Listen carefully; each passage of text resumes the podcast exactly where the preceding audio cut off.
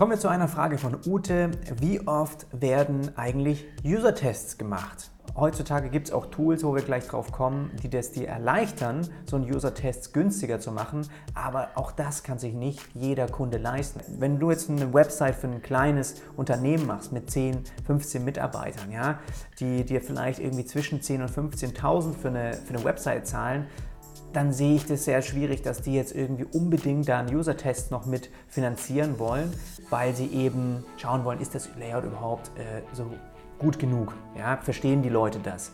Also das ist schon eine Aufgabe von dem Designer auch, von seinen Erfahrungen, die er in den letzten Jahren gesammelt hat, auch zu sagen, gut, ich weiß, wie man bestimmte Sachen aufbauen muss. Die werden verstanden auch durch das, was ja auch ganz vielen Menschen da draußen antrainiert wird. Die bedienen ja auch jeden Tag Apps und Webseiten und man muss bestimmte Elemente natürlich wiederverwenden und kann nicht alles irgendwie in Tohuwabohu total selbst eigen gestalten. Solche Sachen musst du wissen als guter Designer, ja, was damit reinkommt, was da eine Rolle spielt für ein Kundenprojekt, das ich irgendwie fertiggestellt habe, kann genauso im Anschluss einen User-Test machen, indem ich einfach die Website zum Beispiel auf dem Tablet einfach mal meiner Freundin in die Hand gebe und über die Schulter schaue, wie sie durch die Website navigiert. Genauso, je nachdem, wie eure Zielgruppe vielleicht auch definiert ist, ja, gibst du es vielleicht mal deiner Oma auch in die Hand, ja, oder ähm, irgendwie deiner Mutter oder Freunde im, im, im Bekanntenkreis. Einfach mal schauen, ist da, kennt man jemanden, der auch in die Zielgruppe passt und einfach das mal in die Hand geben und über die Schulter schauen. Es reicht wirklich oft mal drei Leuten das zu geben und dann siehst du schon eine bestimmte Problematik, die kristallisiert sich heraus und die kannst du dann danach angehen. Also bestimmte Fragen stellen und dann merkst du auch schon, wo vielleicht ja, Baustellen noch sind, die man nochmal angehen muss.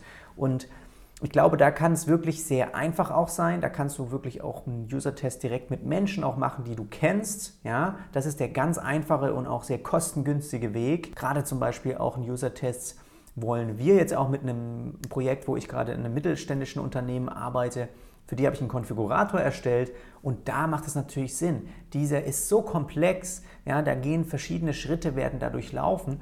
Das haben wir uns jetzt mit dem bestmöglichen Wissen irgendwie und User Experience Design dort mit reingebracht und das aufgebaut, aber am Ende weißt du nicht, ob das überhaupt von der Mehrheit, Mehrzahl da draußen überhaupt gut verstanden wird. Das heißt, dort einfach mal im Anschluss, wenn das fertig gebaut ist, einen User hinsetzen, einen User-Test starten und einfach mal gucken, über die Schulter schauen, wie bedienen Sie den, können Sie alles verstehen und das ist, glaube ich, was, wo das dann auf jeden Fall Sinn macht, weil da steht und fällt dann auch letztendlich eine Conversion. Für diesen Kunden ist das sozusagen wirklich ein Dreh- und Angelpunkt von seinen Einnahmen und wenn, es ist eben ein Unterschied, ob du sowas hast oder eine normale Website-Präsenz für ein Unternehmen. Da ist ein User-Test eben nicht so relevant.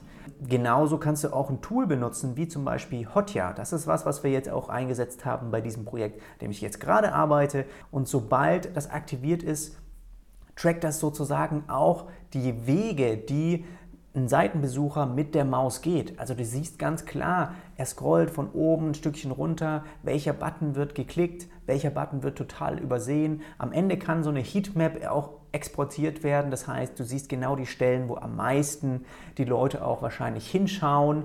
Also das Ganze sogar unterstrichen mit einem äh, Live, so einer Live-Bildschirmaufnahme, ja, dass du wirklich von, dem, von der Einstiegsseite bis zur Ausstiegsseite siehst, wie er sich da durchgeklickt hat.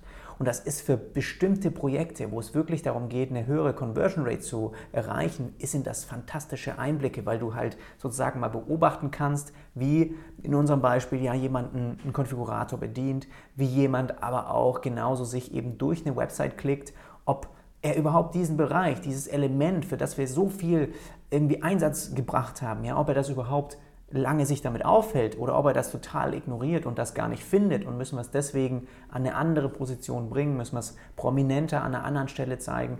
Diese Sachen kannst du eben mit so einem Tool zum Beispiel schon sehr, sehr schnell rausfinden.